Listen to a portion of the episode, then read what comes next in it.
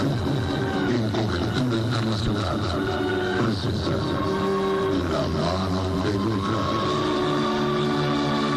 Ignacio Méndez Rivera, de Monterrey, Nuevo León. ¿Cómo está Ignacio? Buenas noches, señor Sáenz. Buenas noches, nos da gusto que nos llame. Gracias, igualmente es un placer para mí poder comunicarme con usted. Gracias, estoy para servirle, don Ignacio. Gracias, quiero mencionarle que, que, pues todos los días lo escucho Muy amable. su programa, por lo cual lo felicito. Muchas gracias. Mire, eh, señor Sáenz, el relato es el siguiente. Ajá, Esto le sucedió a una vecina. sí. Eh, sucede que hace años, este, por parte de, de la presidencia municipal, eh, yo vivo aquí en San Nicolás de los Garza, en la colonia Mexica, eh, perdón, la colonia Azteca, Sí. en la calle Mexica. Este, en aquel entonces, por parte del municipio, pues les otorgaban vales para leche, la cual se le entregaba a las personas adultas de la tercera edad, o bien a las familias que tenían este, niños pequeños, pues como una, como una ayuda para ellos, ¿verdad? Sí. Para la alimentación de, de la familia.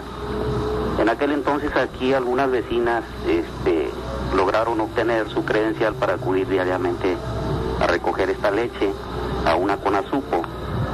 Este centro se encuentra aún todavía eh, aproximadamente a cinco cuadras de aquí de su casa. Eh, todos los días se juntaban estas vecinas para ir a, a recoger la leche, la cual se las entregaban de 6 a 9 de la mañana. Pues ellas iban temprano, a las 6 de la mañana, y usted sabe, pues eh, todavía estaba oscuro. Se reunían aquí por la calle y ya se iban caminando. En el trayecto de, de esta calle a ese centro, pues hay una iglesia, que es la Señora de la Virgen de Guadalupe, por la cual tenían que pasar. Una de las vecinas a la que le sucedió esto salió muy temprano y vio que no, no estaban sus, sus vecinas con las que acudía normalmente. Pues ella se dirigió sola, dijo a lo mejor ya, ya se, se adelantaron y ahorita las alcanzo. Caminó una cuadra y al dar vuelta a la esquina vio a dos personas de espaldas que iban caminando. Ella pensó que eran sus compañeras y les, les comenzó a gritar, a hablarles para que la esperaran. Y se fue detrás de ellas, y vio que no le, no le hacían caso y pues la siguió, apresuró su paso y ya cuando se iba acercando a ellas, este, ellas dieron vuelta a la cuadra por donde se encuentra la iglesia y las vio que entraron a la iglesia y entonces ella se paró sorprendida porque vio que pues la- las rejas de la, de la puerta de la entrada de la iglesia no estaban abiertas. Y cuando se acercó más pues vio que eran dos monjitas las vio de espaldas y vio que, que no, no caminaban no pisaban el suelo sino que iban flotando. Eso pues la impresionó bastante, ¿verdad? Eh, se- lo que hizo que se regresara a su casa. Y este por esto esto que ella le sucedió eh, se enfermó. Estuvo enferma pues durante algunos meses. Ya después este en alguna de las pláticas pues ya se pues todos los vecinos aquí eh, conocimos esa esa historia que le sucedió verdad vaya. y pues ese, ese es mi relato. Vaya, y muy interesante, eh, don Ignacio. Así es que flotaban estas dos eh, monjitas. Así es, sí, eh, fue lo que a ella le asustó más y también que, que vio que entraron a la iglesia y, pues la, la puerta estaba cerrada, ¿verdad? Pues atravesaron la puerta, Atravesaron la, la reja, la reja. la reja sí, de la entrada a la iglesia. Una historia que nos platican desde Ciudad Nezahualcóyotl, en el Estado de México, Rosa Sandoval. ¿Cómo está, Rosita? Buenas noches. Buenas noches. A sus órdenes, gracias por llamarnos. Ah, gracias. Este, pues sí, mire, esto, esto ocurrió en, en un pueblo de Oaxaca, ahí por la Mixteca. Se llama Yolomecas, Oaxaca. Ajá. Entonces nos cuenta mi abuelita que un sobrino de ella, este, era, era muy travieso, muy, pero malo el niño, ¿no? Y este, y un día, una noche le dijo que se le había acabado el café, entonces le dice que fuera a comprar café, entonces él decía que no, que no quería ir. Dice, ve, dice, no, dice que me quiero ir a los caballitos. Dice, pues ve, dice, y después de que vengas porque yo te voy a dar dinero para que, para que vayas a los caballitos. Dice, bueno, dice, pues sí. Entonces fue. fue al- al- a traer café, pero pues ya estaba ya oscureciendo. En los pueblos pues se oscurece muy temprano, ¿no? Y como en ese tiempo no había luz. Entonces este, dice que le que platicó que le andaba de la pipí, el niño, ¿no? Y, y dice, ay, dice, bueno, voy a meterme aquí.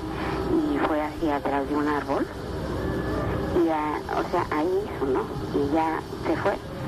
Pero no, no, no le cuento ahorita lo que le pasó, sino se fue, ya llegó con el café. Y, pero llegó y, y lo notó mi abuelita pues le dijo, ten, tía, dice, aquí está. Dice, ten, dice, para que te vayas a los caballitos. No, dice, ya no quiero. ¿Por qué? Dice, no, no, no, me siento mal. Entonces ya se fue y se fue a acostar. Y así estuvo varios días. Entonces, ¿qué tienes? ¿Qué, qué, qué te pasa? No, no, no, nada, bueno, nada, tía. Pero ¿cómo nada? Dice, ay, tienes calentura. Y, y, este, y se rascaba la cabeza y se rascaba la cabeza. ¿Qué tienes? ¿Qué tienes? ¿Por qué ya no eres como antes? No, nada, nada, pero no, que y seguía con temperatura y, y el médico, y no, pues no le encontraban qué qué era lo que tenía. Entonces, este, ya llegó el momento en que él ya se sentía muy mal y empezó a delirar. Entonces mi abuelita le dijo, ¿qué te pasó? Dime, cuéntame, ¿qué te pasó? Entonces ella le dijo, dice, ¿te acuerdas cuando me mandaste a traer este, el café? Dice, sí. Ah, dice, pues fíjate que fui, dice, y en el camino me andaba de la pipí. Entonces me metí, dice, ahí donde está un árbol, aquí adelantito, dice, donde está un árbol. Y ahí estaba yo haciendo cuando sentí que alguien estaba junto a mí, atrás de mí. Y volteo, dice, y dice, ¿qué, qué viste? Dice, al diablo. ¿Cómo que al diablo? Sí, dice, eh, tenía sus cuernotes y, y, este, y luego sacaba al hombre por la boca y su colota, dice. Me, me, me, me quiso a- alcanzar y corrí, dice, me eché a correr. Y ya fui por el café y me regresé. Entonces este, mi abuelita fue a buscar una persona para que lo, pues, lo curara de espanto, ¿no? Pero ya, ya era demasiado tarde, porque ya se puso peor, ya gritaba, míralo, ahí está, me quiere llevar, me quiere llevar. Y mi abuelita pues volteaba y echaba agua bendita y todo, y decía, no, no, me va a llevar, me va a llevar. Y pues, total que se murió. Y ya cuando lo, mi abuelita lo estaba vistiendo, dice que le- a la hora de peinarlo, le notó ahí en la cabeza que se le había hecho un hoyo. Vaya. Entonces, este, pues, pero así sin sangre, sin nada, sino un hoyo. Y pues lo, lo, este, llegó el padre y lo bendijo y todo, pero pues sí dijeron que, que había había sido, que el diablo se lo había llevado. Vaya, o sea que el niño, bueno, el joven vio al diablo y después lo seguía viendo. Lo seguía viendo ya cuando estaba ya muy, ya cuando estaba ya en las últimas. Ajá. lo seguía viendo, entonces ya era cuando le decía a mi abuelita, míralo, ahí está, tía, ahí está, me quiere llevar, no me dejes que me lleve, no dejes que me lleve, y, y se abrazaba a ella, y, y mi abuelita pues no veía nada, y, y mi abuelita tenía agua bendita y todo, y no, y murió. Rosa, ¿qué le dijeron los médicos acerca de esto? Pues no, que no, que ellos no, no sabían qué era lo que tenía, no, no, no se explicaban. Extraño, digo trágico y extraño. Sí. Eh, sobre todo el, el orificio y la cabeza, o sea, no tenía razón de ser. No. No, y dice que sí, se rascaba. y- ¿Ves? Esto pues tardó como un mes, pero ya no, o sea, de lo- cuando pasó eso ya no fue el de antes. Ya era un niño tranquilo y dicen que era tremendo. O sea, las muchachas, estaba chiquillo y a las muchachas las vacilaba y les hacía un montón de groserías y todo.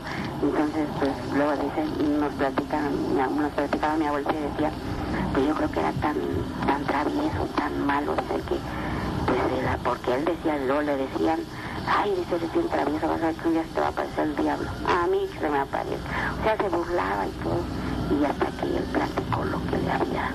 Pero sí, sí tuvo este tiempo de platicar lo que le había pasado y que lo había visto. Vaya, qué historia tan trágica y tan extraña, Rosita, de verdad. Quién sabe, solamente Dios sabe qué pasó realmente, pero, Pues sí, pero pasó finalmente. sí. Sí, Sí, le agradezco, perdón. Sí, es lo que no, también nosotros, a toda la familia, no lo contaron y ay, nos quedamos, pero ¿cómo es posible? Qué triste, la verdad. ¿Sí? Vaya, yo le agradezco mucho que nos haya platicado esta historia tan interesante, Rosita. No, Queda para la mano peluda. Muchísimas gracias. Cuídese mucho. ¿Puedo mandar un saludo? Por supuesto. Platica una historia más acerca de la aparición del diablo. Tomás, ¿cómo está? Buenas noches. Buenas noches. A sus órdenes. Bueno, mira, el relato es así. Yo trabajo en una empresa de seguridad. Ajá. Soy vigilante en una fábrica de discos compactos. Sí. Entonces nosotros tenemos dos puertas de acceso. Y como se trabaja toda la noche, no se cierran todo el día más que la entrada de visitantes. Entonces nos cuentan que un compañero, hay una sala de juntas y por ahí solo se entra por la entrada de visitantes.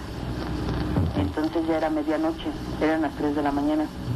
Y cuenta el compañero de la entrada de visitantes que estaba viendo la televisión en la sala de juntas y que le tocaron la, la puerta de cristal y que él se asomó y era un señor de traje, pero con bombín de bigote. Y que le dijo, no señor, por aquí no puede salir, aquí ya está cerrado. Necesita darse la vuelta y salir por la puerta de empleados, porque aquí ya está cerrado, ya no puede pasar.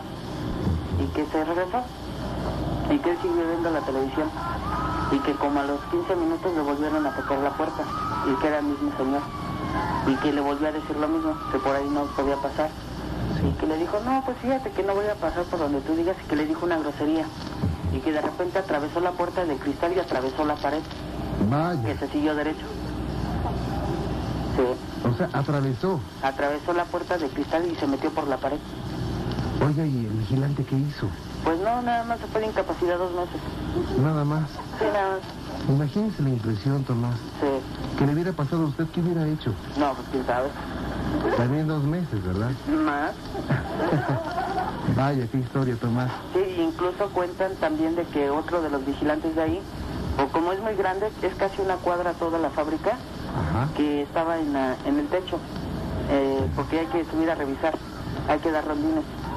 Entonces dicen que cuando él quiso bajar, que la puerta se la jalaban, que no lo dejaban entrar. Ajá. En eso dicen que cuando él volvió a jalar la puerta, se asomó, pero cuando se asomó, bajó corriendo una señora de blanco y que él pensó que lo, lo estaban cotorreando y que se bajó atrás de ella y que cuando la alcanzó en el primer descanso, que cuando volteó no tenía cara. No nada- tenía cara. No tenía cara y que nada más iba flotando. Vaya. Oiga, Tomás, eh, digo, no me diga el nombre de la, de la fábrica, Ajá. pero este hombre al que se dice que se le apareció el diablo, regresó después de dos meses de incapacidad. ¿De qué enfermedad eh, se fue? Se fue lo que pasa es que él era diabético. Uy, para, para completar Sí. todo, ¿verdad? No, y aparte lo cambiaron de servicio, lo cambiaron de lugar. ¿Usted habló con este hombre? Sí. ¿Y qué le platicó él? ¿Qué, Sí. ¿Cuál era su, su sentir? ¿Qué pensaba él? Pues para empezar no sabía ni lo que había pasado, porque se quedó en shock. se quedó en shock. Y aparte de eso, pues cuando llegó, ahora sí que cuando llegó, llegaron el a darle el segundo rondín, él estaba en shock, no hablaba ni nada. Fue hasta tiempo después cuando empezó él a contar. Pero dice que iba de smoking, o sea, de traje que iba bien vestido, y Vaya. llevaba sombrero. Y bueno, pues con un susto de estos, déjeme decirle que cualquiera también se, se puede infartar ahí. Pues sí, Oiga, Tomás, si usted no tiene miedo, pues sí, pero ahora sí que hay que cambiar. y cuando hace sus rondines no espera que le salga algo. No, yo cuando hago mis rondines lo hago acompañado, solo no, güey. Ah, Lo que, lo que pasa es que a él le tocaba hacer el rondín, pero no nos podemos quedar viendo la televisión. Y él se metió a la sala de juntas a ver la televisión. Ah, ok. Y aparte son pasillos bien largos y luego todas las luces apagadas. Porque hay que ir yendo por el pasillo y hay que ir prendiendo las luces y yéndolas apagando. Y a los compañeros que le salió la mujer de blanco, ¿qué, qué, cuál es su forma de pensar? ¿Qué piensan de esto? No, pues muchos no aguantan ahí, ¿eh? Muchos nada más trabajan 15 días, un mes y no. O sea que renuncian porque los espantan. Sí. Y aparte a los perros, porque como también tenemos perros de seguridad, Ajá. en la azotea, no, hay veces que han amanecido muertos los perros. ¿Y con sangre en el hocico o nada más así? No, nada más así. Y todos tiesos, tiesos. Y de unas horas a, al tiempo que se da el rondín, llaman, ya amanecen tiesos, tiesos, ya. Y digo, no, no es para que se ponga así el, el cuerpo de, un perro muerto. ¿eh? Lo que pasa es que dicen que hace años, que hace muchos años ayer un panteón. Pero Ajá. quién sabe. Vaya, pues usted es muy valiente, Tomás. ¿Eh? Pues ojalá me vuelva a llamar y nos platique más historias acerca de esa fábrica de compactos que, bueno, pues espantan. Sí, bastante. Que la pase muy bien, Tomás. Gracias, Cuídese mucho. gracias. Hasta luego. Buenas noches.